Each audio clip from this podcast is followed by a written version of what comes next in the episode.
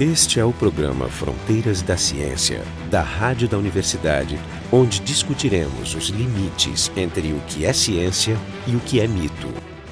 Esse é o Fronteiras da Ciência. Hoje nós temos um novo episódio sobre física quântica. E para falar desse assunto, os nossos convidados são o professor José Roberto Iglesias, do Departamento de Física da URGS, o professor Leonardo Brunet, também do Departamento de Física da URGS, a Nicole Demarque, que é mestranda aqui do Instituto de Física, e eu, Jefferson Arenzon, também do Departamento de Física. Então eu queria começar perguntando para o Iglesias o que é a física quântica e qual é a diferença fundamental, ou quais são as diferenças entre o que os físicos chamam de física quântica e o que os místicos chamam de física quântica. Seria muita pretensão tentar dizer o que é física quântica em, em, meia hora ou até em uma hora, mas o conceito fundamental da física quântica para o físico é que a matéria está composta de, de partículas que têm um comportamento ondulatório, que se comportam também como ondas. Essa é ideia básica do, do de Broglie lá pelos anos 20 e a partir de aí se desenvolveu toda a teoria quântica que significou uma verdadeira revolução na física, mas também na cultura. Para os físicos, a física quântica é uma ferramenta excepcional. Todos os avanços da física moderna, ou praticamente todos, estão sustentados na física quântica. Por outro lado, a física quântica apresenta uma dificuldade fundamental que é compreender os fundamentos. O próprio Feynman dizia que quem acha que entendeu a física quântica é porque na realidade não compreendeu o que, que ele está lendo. Né? Realmente os fundamentos, essa dualidade entre onda e partícula, é muito difícil de entender, muito difícil de explicar para quem dá aulas de física quântica, os alunos se enfrentam sempre com essa mesma dificuldade. Em geral, quando tu está discutindo com uma pessoa que não conhece esses assuntos, parece que é só uma conversa. A gente tá, quando a gente fala física quântica, eu falo de conceitos, eu falo de luz. Então, quando a gente está estudando física quântica de verdade, é assim? A gente vai ler é filosofia, são conceitos abstratos ou é um, uma coisa mais complicada? Uma vez um um aluno me fez uma pergunta em aula, perguntou, mas professor, tudo isso é realidade? E realmente são conceitos difíceis de serem entendidos. Se não fosse a física quântica, então os nossos computadores não funcionariam, nem o raio laser, nem as imagens da ressonância magnética, nem toda a tecnologia que nós estamos acostumados hoje. Eu tenho uma visão um pouco pragmática da física quântica, ou seja, a gente montou a física quântica, a física né, montou a física quântica em função dos experimentos que não eram explicados lá no final do século XIX e início do século XX. A própria luz, que sempre se tratou como onda, também tem um comportamento que parece de partícula, quando se trata, por exemplo, um dos fenômenos mais antigos, que é efeito fotoelétrico. Isso aí foi medido em 1865 pelo Hertz, logo depois que o eletromagnetismo tinha ficado muito bem estabelecido e se verificou que a gente tinha que usar a ideia de partículas para a luz para poder entender o que estava acontecendo. Inclusive no início da, da, da, mecânica quântica, ela era considerada mais como um remendo para explicar, uma forma ad hoc de explicar os resultados do que uma estrutura bem encaixada, bem, bem montada como, como já é hoje. A própria solução que o Planck dá para radiação do corpo negro, que era uma das perguntas da época, ele inventa uma variável de ajuste, que hoje a gente conhece como constante de Planck, e que ele mesmo morreu sem acreditar que aquilo fosse algo real. De qualquer forma, o que se conhecia do ponto de vista matemático eram os conceitos de onda e conceito de partícula, e o que se conhecia do, do ponto de vista de física eram os conceitos de elétron, de luz, e essas grandezas é que a gente, de alguma forma, explicar. Ou eu explico elétron usando a teoria newtoniana de partícula, ou eu explico elétron usando a teoria ondulatória, e se usou as ferramentas da época para construir alguma coisa. Por quê? Porque o experimento estava pedindo. Foi natural daí surgir o que o Roberto estava mencionando, a dualidade onda-partícula, e nessa mesma época que se gerou o conceito, O próprio Heisenberg já levantava a questão: ah, isso vai dar problema com os místicos. Como que assim uma partícula pode ser onda? Para mim, não tem contradição nisso, porque esses conceitos de partícula e onda são conceitos matemáticos. A física é o elétron, é a luz. Ah, e provavelmente, na verdade, não deve ser nenhuma coisa nem outra, deve ser algo que a nossa capacidade de interpretação limitada né, não nos permite se desligar dos conceitos que a gente já tem. A gente usa, usa onda, usa partícula. Na verdade, eu acho que o grande choque foi que eles tinham física newtoniana, né, que era bem determinada, determinística, e daí tu começou a se questionar, mas por que, que o elétron pulava com uma energia para outra? Por que, que uma hora ele. Por que, que ele agora é onda? Por que, que agora ele é partícula? Porque a gente estava muito acostumado a esse tipo de questionamento. E na época não se tinha uma resposta. E na verdade eu acho que quem conseguiu emendar isso foi o De Broglie, né? Que ele conseguiu dizer: não, vamos colocar tudo como se fosse também comportamento ondulatório. Só que o comprimento de onda é tão pequeno desses objetos clássicos que a gente não consegue distinguir de uma trajetória. Inclusive no, no início do desenvolvimento histórico se usou essa analogia com onda. O desenvolvimento todo foi baseado na analogia com sistemas clássicos.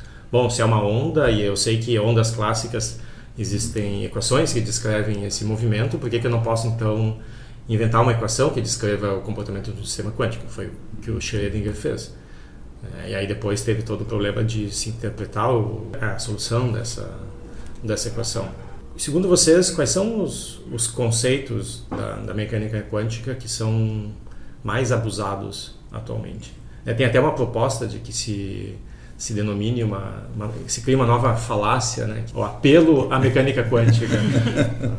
Não, é verdade que a gente encontra referências à mecânica quântica em qualquer âmbito mas em particular, como falou Leonardo, né, os místicos e alguns algumas pessoas que se autodenominam médicos quânticos, né, a medicina quântica ou a principal referência é o Chopra, né, que tem até alguns livros sobre medicina quântica. Eu acho que o abuso vem de dois lados. Primeiro, por uma apropriação de linguagem por exemplo, quando em física se diz que não podemos determinar a trajetória da partícula e que a partícula se materializa num ponto no momento da medição, esse materializar-se num ponto não tem nada a ver com uma materialização de um espírito, senão que simplesmente a gente ignora tudo sobre a posição da partícula até o momento da medição. Agora, tem outros conceitos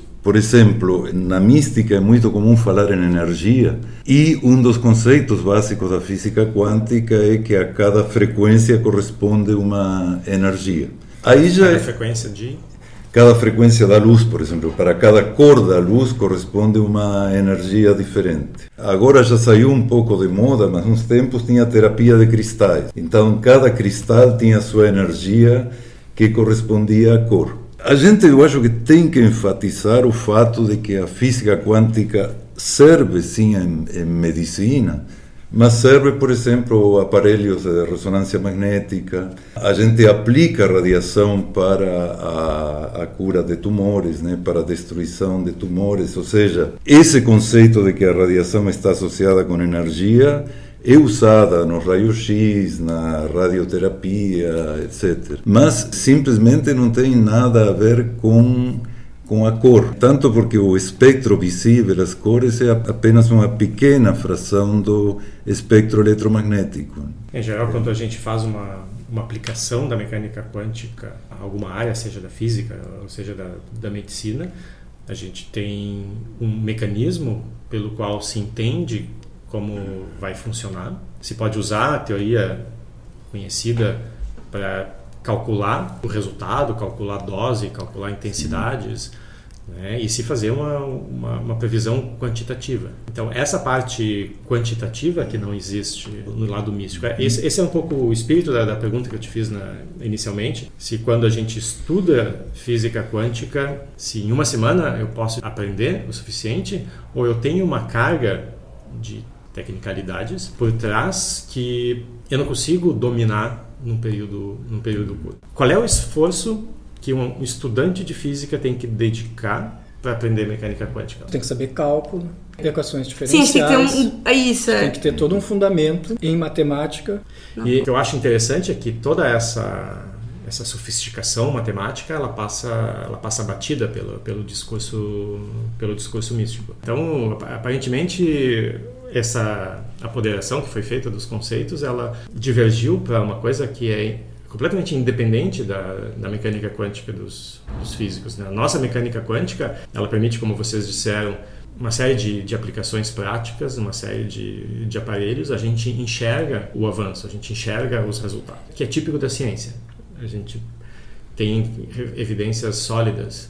Sim, até eu gostaria de acrescentar o que falou a Nicole, por exemplo, na física quântica existem probabilidades, mas as probabilidades são, por exemplo, se um elétron está num determinado estado ou numa órbita, para falar numa linguagem pré-quântica, a gente não sabe exatamente quando ele vai decair. E aí entram as probabilidades. Mas quando ele decai, a energia da, do fóton de luz que ele emite está determinada exatamente. Ou seja, não é que o fóton vai ser vermelho, violeta, amarelo, não. É uma frequência de luz bem bem determinada. É, mais do que isso, e... as próprias probabilidades elas são bem determinadas. Sim. Eu posso sim, pensar exatamente. positivamente o quanto que eu quiser, eu não vou afetar e alterar é, essas probabilidades. Agora eu, eu gostaria de acrescentar que não é a gente, porque às vezes a gente diz assim místicos que se apropriam de conceitos da quântica. Às vezes não são místicos, né? Às vezes, infelizmente, são eh, profissionais de outras áreas que se apropriam de conceitos da da quântica ou mais recentemente da, da ciência da complexidade, tendo ouvido um pouco sobre o assunto, ouvido algumas palavras-chave como não localidade, né, a função de onda está estendida espacialmente, teletransporte, né, caos, fenômenos emergentes e a partir de aí elaboram todo um discurso que na realidade não tem nenhum fundamento. Nesse sentido, quero aproveitar a deixa para recomendar um livro que já é antigo, mas é o livro Imposturas Intelectuais de Brickmoni e Sokal. Esse livro realmente ele inclusive textos de alguns autores famosos, para citar um, o Lacan, mostrando como a, esses textos que querem ter uma base científica, na realidade, simplesmente abusam da, de uma interpretação que, que não condiz com os fundamentos. É, uma coisa que nunca fica clara nesse discurso místico da quântica é que se eles estão alegando que a física quântica realmente fala todas aquelas coisas que eles dizem ou se eles estão fazendo simplesmente uma analogia. No caso de ser uma analogia, no próprio livro do Sokal eles discutem isso. A analogia ela é feita para explicar um conceito complicado para uma pessoa utilizando algo que para aquela pessoa é natural. E não o contrário. Eu não vou pegar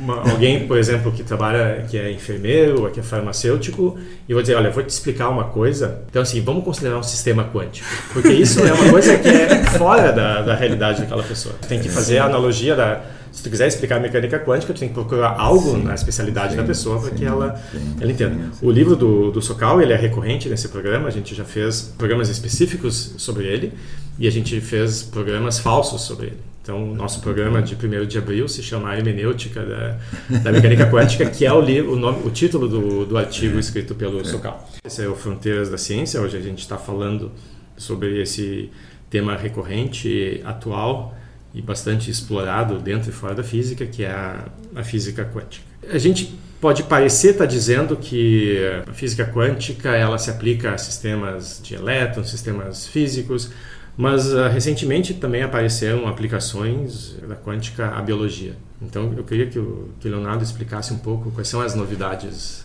nesse front. Eu acho que a gente tem que começar um pouquinho antes que é com a discussão do emaranhamento, porque isso vai, vai ser importante no, nessa discussão da biologia quântica. Então, a ideia de emaranhamento, ela surge naturalmente dentro da, da mecânica quântica como uma consequência da gente usar um modelo matemático de ondas. Qualquer solução de, de ondas para um problema é uma superposição de possíveis soluções. Isso, na mecânica quântica, se estende inclusive para várias partículas. Se eu tiver duas, três partículas. Em princípio, todos os estados possíveis que elas podem ter são possíveis soluções e uma hipótese básica da mecânica quântica é que todos esses estados estão superpostos. Ou seja, existe então, algo que conecta essas isso. partículas. Daí que vem o, o exemplo clássico do Schrödinger, do gato, que diz que enquanto a gente que tem um gato que pode morrer e enquanto a gente não for lá olhar, o estado desse gato é uma mistura entre os estados vivo e morto. Do ponto de vista macroscópico, que é como a gente está dando nesse exemplo, que é um gato inteiro, isso parece absurdo. Mas do ponto de vista microscópico, isso é o que se usa para entender a realidade microscópica. Isso é absolutamente não intuitivo. É, no caso do, do gato, depois de dois dias, sem interagir com o sistema, tu vai saber se o gato está vivo ou morto lá dentro. É um gato zombie. Ele está vivo e morto. Então, é esse problema da superposição de estados, é o que, que a gente chama né, de emaranhamento, ele foi um problema para todos os físicos lá em 1930. Né? Então, muita gente pensou nesse assunto, né? o próprio eh, Schrödinger, Heisenberg, Dirac, depois o Einstein, né, quando, quando disse que Deus não joga dados, que não poderia ser uma coisa ao acaso. E se conseguiu realmente avançar na questão com a desigualdade de Bell, que é um matemático irlandês, que não tinha nada a ver com esse assunto, mas que ele diz que se os estados estão misturados, se as duas partículas mantenham alguma coesão entre elas mesmo estando muito afastadas, elas têm que seguir um certo quadro de probabilidades na hora que a gente vai medir. A força do argumento do Bell é que ele nos permite uma maneira de testar Exatamente. se essas coisas são assim ou não. Esse é o ponto. A gente consegue fazer uma experiência. Então, depois disso, teve uma experiência dos americanos, que eu esqueci o nome. E, finalmente... Mas primeiro os franceses. Não, os franceses foram depois, o Alain Aspect foi depois. Foi depois? É, foi em 82. Hum. E esse realmente eh, eliminou todas as dúvidas. Hum. Atualmente, a gente consegue provar né, que esses estados continuam emaranhados mesmo a distâncias da ordem de 100 quilômetros. São as experiências mais recentes. Então, isso era uma, uma alegação absolutamente extraordinária e que levou praticamente 50 anos para se conseguir fazer tanto os conceitos matemáticos quanto os experimentos para provar que isso é verdade. Agora, até quando que isso se mantém? Né? Até quando que esses estados misturados se mantêm? Na real, na prática, a gente sabe que se tiver interferência externa, ou seja, interação com, com o meio, a própria temperatura, destrói essa coerência. Isso só se mantém em níveis microscópicos e de pequena distância, a menos que o sistema esteja realmente muito isolado. Então aí é que entra a parte de até que ponto, né, para um sistema biológico, por exemplo, que tem milhares de partículas, a gente pode observar alguma coerência quântica. Então, só fazendo uma ressalva, de fato, superposição de estados e emaranhamento tem uma diferença sutil, mas acho que não é o caso de, de detalhar aqui. Do ponto de vista mesoscópico, que seria a biologia quântica, recentemente foi observado que esse efeito de emaranhamento existe para captação de luz na fotossíntese. Na verdade, existem organismos no, no fundo do mar, né, tem um, um habitat relativamente profundo, que eles não deixam escapar um fóton. E esse rendimento é em parte porque as moléculas que captam a luz, no momento que uma delas capta, na verdade a gente não pode dizer que é uma que captou, mas o estado excitado fica compartilhado por todas as outras moléculas e isso otimiza o rendimento na hora de coletar a luz e entregar para a formação de energia, que é transformar ADP em ATP. Eu tenho um amigo assim, que ele diz que ele acorda quando o primeiro fóton entra no, no quarto. Depois... Então, o quarto dele está a temperatura zero, é. porque senão sempre teria fótons. É verdade. Aí existe uma outra possibilidade que é dos canais iônicos. O transporte de íons né, de dentro para fora, de fora para dentro das células, é feito através de canais na membrana, que são proteínas que estão atravessando a membrana e as, às vezes abrem-se portas para entrar ou sair íons. Ah, o funcionamento de um neurônio, por exemplo, é essencialmente regulado por esses canais iônicos. Então, uma das hipóteses né, que se, se tem atualmente, mas isso realmente não está comprovado, é de que poderia haver coexistência de um íon, por exemplo, do lado de dentro e do lado de fora da membrana, porque ele tem um comportamento quântico, ou seja, ele tem uma, uma onda associada e essa onda poderia existir dos dois lados. É, mas a gente tem que dizer e repetir várias vezes que, pelo fato de existirem efeitos quânticos em algum nível microscópico nas plantas, não quer dizer que esses efeitos se manifestem macroscopicamente. É como se eu pegar o meu celular, eu sei que micro, na, microscopicamente o que rege o movimento dos elétrons e os, as estruturas ali desenvolvidas né, para teorias do estado sólido é a mecânica quântica, mas não quer dizer que o meu celular seja um objeto quântico que tenha uma função de onda que se eu não estiver olhando para ele, ele não tem uma posição bem definida, eu não sei com que velocidade ele está caindo. E eu acho que é a mesma coisa. E que quando tu usa ele, ele liga para algum número, eu, com uma certa probabilidade. Uma certa probabilidade né? Eu acho que na, o que devia né, deixar bem claro é que assim, a mecânica quântica ela funciona bem para sistemas isolados, sob condições especiais, e que o nosso mundo ele é clássico e ele não é quântico, né? O que a gente vê governado pelas três leis de Newton, que a maioria estudou no ensino médio, né? Porque a gente tem contato com várias fontes externas de temperatura, enfim, vários tipos de ruído que acabam destruindo esse padrão de interferência, esse padrão, né, esse comportamento ondulatório que é característico da mecânica quântica. Ou seja, porque funciona no nosso celular, né, no caráter microscópico, não significa que o nosso celular ele tá em vários lugares ao mesmo tempo, né? Tanto que eu estou vendo aquele em cima da mesa nesse então, momento. Existe algum nível intermediário onde eu passo desse nível, desse dessa escala microscópica onde a mecânica quântica rege a fenomenologia lá, para a escala macroscópica na qual a gente vive, onde esses efeitos não são não são observáveis. Né? Então existe uma passagem da quântica para o clássico. E essa passagem, como ela é feita? É, quais são, o que, que acontece? Porque se eu pego a teoria da relatividade e boto a velocidade de um foguete para fazer os cálculos para mandar para a Lua, na verdade eu só estou tendo mais trabalho porque o resultado vai ser indistinguível do, do que eu obtenho usando mecânica newtoniana. Se eu pegar a mecânica quântica e tentar aplicar para um objeto macroscópico, o que, que eu obtenho? Vou obter algo diferente? Eu consigo calcular, por exemplo, a minha função de onda, eu tenho uma função de onda minha, uma, uma frequência minha, uma, né, que eu posso tentar entrar, fazer entrar em ressonância com a frequência de algum, algum cristal, ou isso não faz sentido? Então, assim como as velocidades, as quais, já que tu falaste, Nicole, em movimento, né, as velocidades que a gente está habituado são muito menores que a velocidade da luz, e então não faz sentido a gente incorporar conceitos da teoria da relatividade, com algumas exceções, como quando a gente lida com satélites, sinal de GPS, etc, etc. A quântica estabelece uma unidade básica que é a constante de Planck, que o Leonardo mencionou. Essa constante de Planck, eh, multiplicada pela frequência, dá uma energia. Quando as energias que nós consideramos são vários bilhões de bilhões de vezes maiores que essa energia associada com o quanto básico de Planck, eu acho que a gente pode aplicar com uma certa tranquilidade a física clássica. Se bem que, às vezes, há manifestações quânticas onde a gente não espera, como o caso da, da fotossíntese, né, que, o, que o Leonardo mencionou. Mas, em geral, efeitos quânticos para energias muito altas não são detectáveis. Agora, gostaria de mencionar, já que a gente falou em relatividade e quântica, que existe um problema em aberto que é a, a união da, da quântica e a gravitação. A gravitação é um fenômeno essencialmente macroscópico, a quântica microscópico,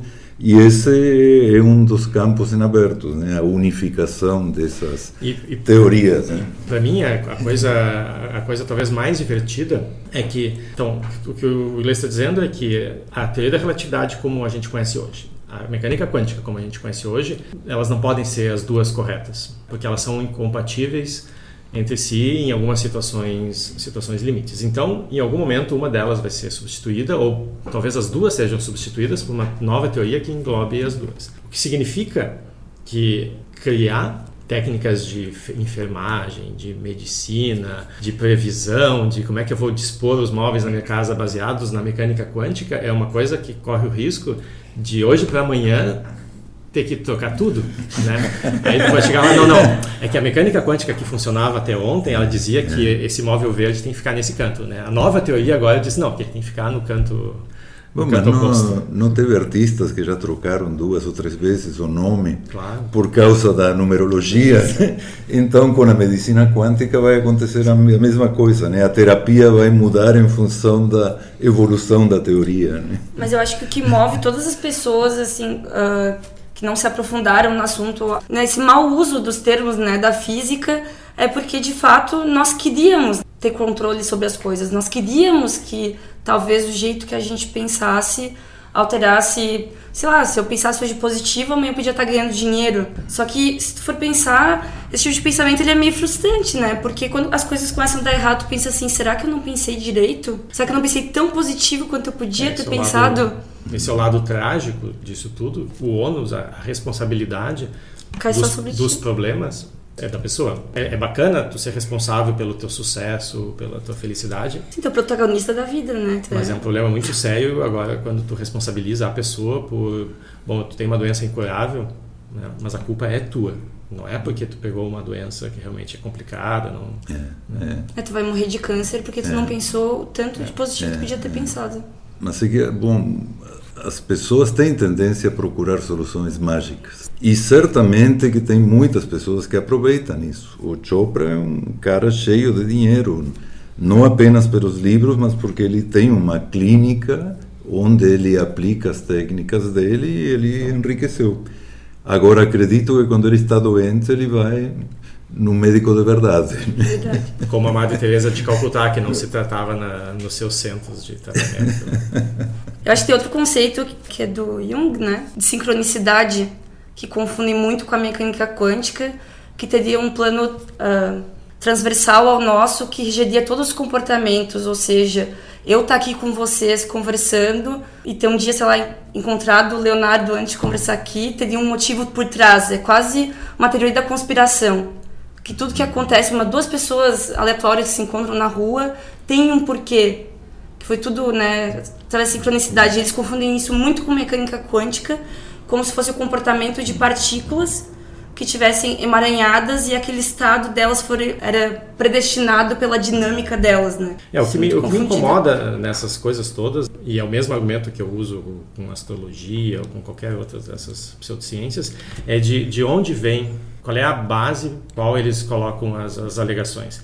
Então, por exemplo, na, na, astrologia, as pessoas me dizem, bom, se tu tem essa condição de nascimento, então tu é desse jeito. Mas aonde foi feito essa essa conexão? Da onde vem esse conhecimento? Se de alguma maneira a gente apagasse todos os livros de astrologia e substituísse todos os astrólogos experientes por novatos, como eles reconstruiriam o que uma vez se chamou astrologia? Provavelmente construiriam outra coisa. Aí o, o, cara que é touro, ao invés de ser de um jeito, vai ser de um jeito completamente oposto, porque não existe essa, essa conexão. Da mesma maneira, a, a tal física quântica, como ela é usada nesses, nesses círculos, de onde eles tiram essas, essas conclusões, que a física quântica diz isso, ou diz aquilo. Certamente não é dos mesmos livros que a gente usa. Né? Se vocês pegarem um livro de mecânica quântica, vai ter um monte de equações, as conclusões que a gente tira sobre probabilidade, sobre frequências, são resultados de resolver equações complicadíssimas. E as conclusões dos místicos, de onde, de onde elas vêm? Eles provavelmente não conhecem essas, essas equações. Então... E muito menos os experimentos. Claro, eles não conhecem a literatura, a literatura física. Mas se tu for ver o Quem Somos Nós, tem PHDs em físicas falando claro. lá. Não, mas é uma coisa um pouco mais complicada, porque no, no Quem Somos Nós tem, eu sei de pelo menos um físico que foi que deu entrevista para o pro programa, sem saber exatamente qual era o, o contexto e tá e estava na época pelo menos com um processo contra os produtores porque foi enrolado. Os as pessoas que falam no, no quem somos nós os créditos não aparecem no momento que elas estão falando, aparecem todos elencados no, no, final do filme. Então, na verdade, fica difícil de saber quem falou o que e o que, que aquela pessoa era, se ela tinha PhD. Existem espíritos falando através, né, sendo canalizados por uma das, das mulheres, que é uma das produtoras do filme. Então, é o Hamta, que é um espírito que viveu há 30 mil anos e não é Atlântida, é uma dessas cidades fictícias, com um inglês com um pequeno sotaque, que não sei de onde vem. Então, ter um PhD em física falando qualquer coisa não significa nada. Um PhD em física é só um título. Não, é uma condição que a gente considera necessária para poder tratar de assuntos de ponta, fazer pesquisa em física, mas certamente não é, não é suficiente. Encontrar PHDs em física ou de qualquer outra área falando bobagem da sua própria área é muito comum. Daí vem a noção de, de consenso científico. Não basta um, não bastam dez, cem PHDs, tu pode encontrar defendendo qualquer opinião. Que o aquecimento global não existe, que não é antropogênico, etc. Tu acha, tu vai achar. Mas então, qual é o consenso? Se vocês pegarem a população de físicos, PHDs, no mundo e perguntarem o que eles acham do misticismo quântico, vocês vão ter o mesmo consenso que a gente acha em relação ao que, que eles acham da validade da astrologia e outras pseudociências. Ou seja, a física quântica, como é usada e abusada é, em círculos místicos, ela não tem nenhuma conexão com o que se conhece como física quântica dentro da, da física. Então, é, esse é o consenso que existe nessa, nessa área. Não é uma conspiração, não é algo organizado né, que a gente se combina, vamos, vamos todos enganar. A gente não está defendendo grandes corporações que têm interesses que a quântica seja essa coisa complicada, né, que a gente está tentando evitar que as pessoas usem o seu poder interior. Até porque se fosse isso a gente estaria rico, né? Que não é o caso. Então, então, esse foi o Fronteiras da Ciência, hoje falando nesse assunto interminável que é a física quântica, seus usos e abusos. Hoje estiveram aqui o José Roberto Iglesias, o Leonardo Brunet, a Nicole Demarque e eu, Jefferson Arenzon, todos do Departamento de Física da UFRGS.